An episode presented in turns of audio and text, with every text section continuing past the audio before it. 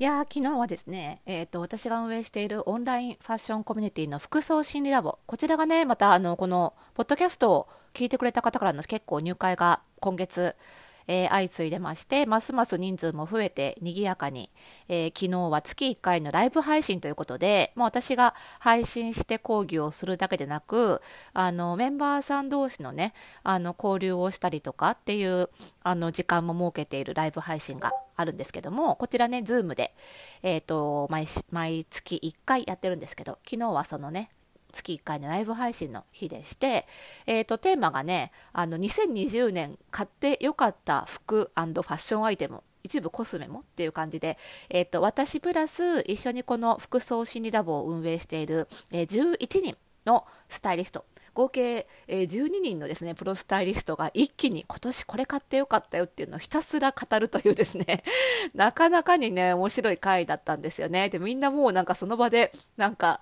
えっ、ー、と、EC サイト開いて買うみたいなですね、すごい物欲祭りみたいになってまして、面白かったですね。で、なんか盛り上がってね、あの、ライブ配信自体はね、あの、7時半、夜の7時半から9時で終了なんですけど、その後、残れる人はね、そのままズーム開きっぱなしで飲み会に移行するんですけど、結局終わったのが1時過ぎっていうね、もうね、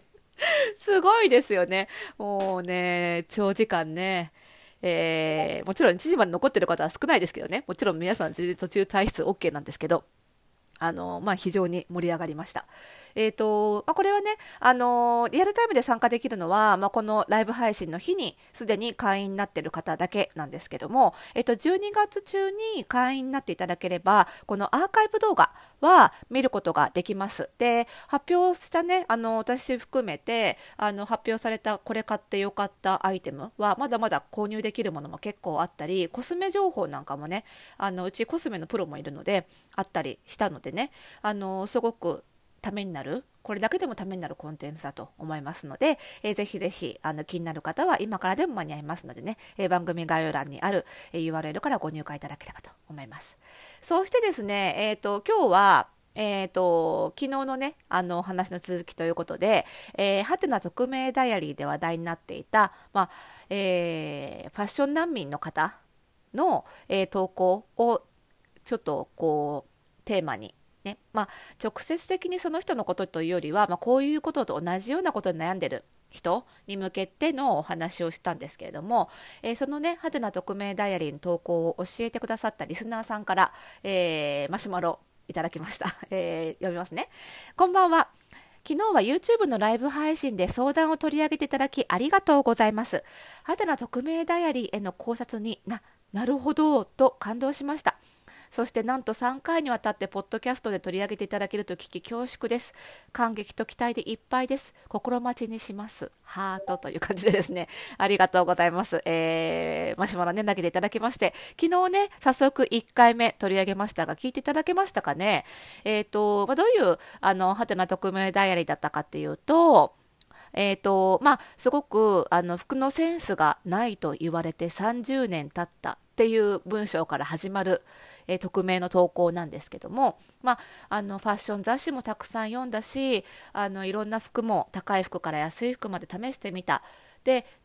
あのなるべくあの特別な服を着ないようにあの無難な服を選んできたはずなんだけど、えー、30年間ずっと服が変ダサいと言われ続けて過ごしているっていう人のまあ匿名のね悩みを吐き出した投稿だったんですよね。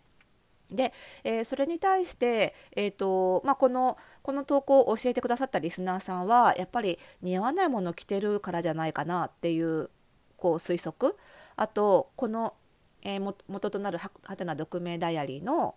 悩んでる方はあの体型がねあまり良くないのでそれが原因じゃないかみたいなことあの顔とか体型の問題なんじゃないかって思ってるっていうふうに書いてあって、えー、例えばその、えーと、リスナーさんからはねあの、まあ、こういったように胴が短いあ胴が長くて足が短いとか、まあ、そういう人服を着る上で、えー、難易度が高いとされるような体型の場合どうしたらいいんだろうねみたいな、えー、投稿をえー、このポッドキャスターで、ね、いただいたということで、まあ、とりあえずねこの「はてな匿名代理」を読んで考えられることみたいな話を、えー、まず第1回昨日していたわけなんですね。で昨日はね、まあ、その「はてな匿名代理」の内容紹介とかで結構えー、時間を食ってしまって、えー、おそらくこの、えー、ダサいとか服が変みたいにかなり強い言葉を30年間あらいろんな人から投げかけられるということは、えー、まあその似合わないっていう問題ではなくおそらくねあのご本人は無難な服を選んでいるつもりでも比較的デザインが目立つような服を着てしまってるんじゃないかなと。あのそういうなんかこう強い服というか目立つ服を着てる状態じゃないとなかなかそのダサいとか服が変みたいな強い言葉を投げかけられることってそうそうないんじゃないかなっていうようなちょっと推測というかね疑問を、えー、投げかけたのが先日昨日までの、えー、このポッドキャストのお話でした。今日はその続きからスタートしていきたいと思います。えーとまあ、ポイントは、えー、似合っているからといっておしゃれになれるとは限らないよっていうところとあとは、えー、地獄への道は善意で舗装されている。この2点かと思います。今日のポイントはね。それではスタートです。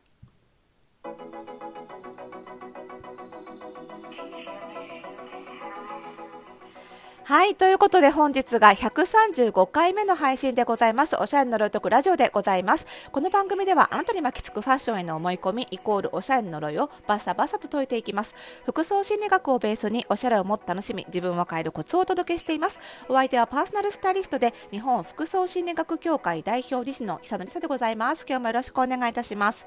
はい。ということでね、あの、今日のポイントを2点お伝えしたんですが、それだけでは何のこっちゃわからないと思うので、ちょっと続きをお話ししていこうかとと思うんですけどもあのまあ、昨日お話ししたことの続きなんですけどねこのあのお悩みを抱えてらっしゃるファッション難民な人が30年間その服が変とかダサいって言われ続けてるっていうことであのこの投稿に、ね、コメントがついていて、まあ、そんな風に服が変とかダサいとか言ってくるような人とは距離取った方がいいよみたいなアドバイスもあったわけなんです。で確かに服が変ダサいっていう言葉ってすごい強いじゃないですか。本当にそんな言葉を人に投げつけるかってなんかこういじめ的なねそういうあの目的があるんじゃないか？っていうふうに疑いたくもなりますよね字面だけ見ると。だけどこれもしかするとそのこの字面で文章で見た時の印象とそれをね喋ってる人の喋り口って結構違うんじゃないかなって思うんです。あのこういうご相談結構ねあのパーソナルスタイルのお客様からも多いんですけど多くは良かれと思って言われているケースが多いんですよ。服が変ダサいっていうのを、えー、変変ダサいダサいみたいなニュアンスで読んでしまいがちだけどね、この投稿では。実際にはそうじゃなくて、こそっと耳打ちする感じで、なんとかちゃん、ちょっと前から言おうと思ってたんだけどさ、着てる服ちょっと変だから変えた方がいいんじゃない？とか、いや、友達だから言うけど、ちょっと服ダサいと思うよ。なんか一緒に服選びに行こうか？みたいな感じで善意として言われてるケースが結構多いんですよ。なのでこの方もそうなんじゃないかなと。もちろんね言われた側は傷つきますから善意だとは思えないけど言ってる方は善意で言ってんじゃないかなっていう気がするんです。となるとその言ってる方が善意でこれを言いたくなるシチュエーションってどういう感じかっていうと昨日も言ったように地味な服を着てる状態ではなくてある程度あこの人好きで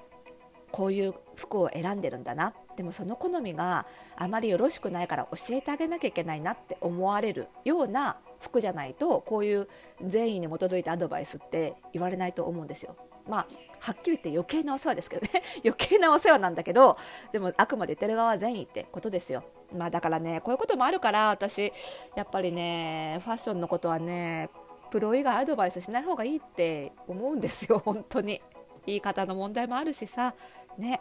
なんですけど、まあ、善意を善意で言ってるんでしょうと。でそれがおそらくその奇抜な服ちょっと目につく変わった服を着ているケースが多いんじゃないかなと。でこの投稿者そのファッション難民と呼ばれている方のねあの中で黒とかグレーとか茶色とか白とか大抵似合うような服を選んでいるって書いてあるんだけどこの奇抜に見えるファッションが奇抜に見えてしまうポイントって色だけではないんですよ。仮に真っ黒な服でもものすごい大きい極端な極端な話ねものすごい大きいリボンがついていたら真っ黒でも奇抜じゃないですか。なのでその服は色だけではなく形そして生地などに代表される質感このそれぞれどれか一つでも変わったものがあれば変わった要素があれば奇抜に見えちゃうので多分この相談者さんはあのファッション難民さんはあの投稿を詳しく見ていると結構もともと変わったデザインが好きそうな、えー、文脈があったのでおそらく色は抑えていても他の部分でその好みがこぼれ出している可能性はあるなと思うんですねなのでそこを無難にしてあげるかおそらくそういう強いデザインとか強い質感とか強い色があまり似合わないタイプだと思うので、えー、それを、えーと、似合う範囲内に収めてあげるだけでぐっと変わるんじゃないかなと思うんですけどそこまで分析してアドバイスしてあげるのは素人には無理なんですよ。で服が変とかダサいっていう抽象的なアドバイスになっちゃうで傷つけるだけ傷つけて得るものがないってことになってしまうのでまあこれは正直あのそれこそ、えーと、地獄への道は善意で敷き詰められてるじゃないですけどあの善意とはいえやっちゃいけないことなんだっただなと思うんですよね。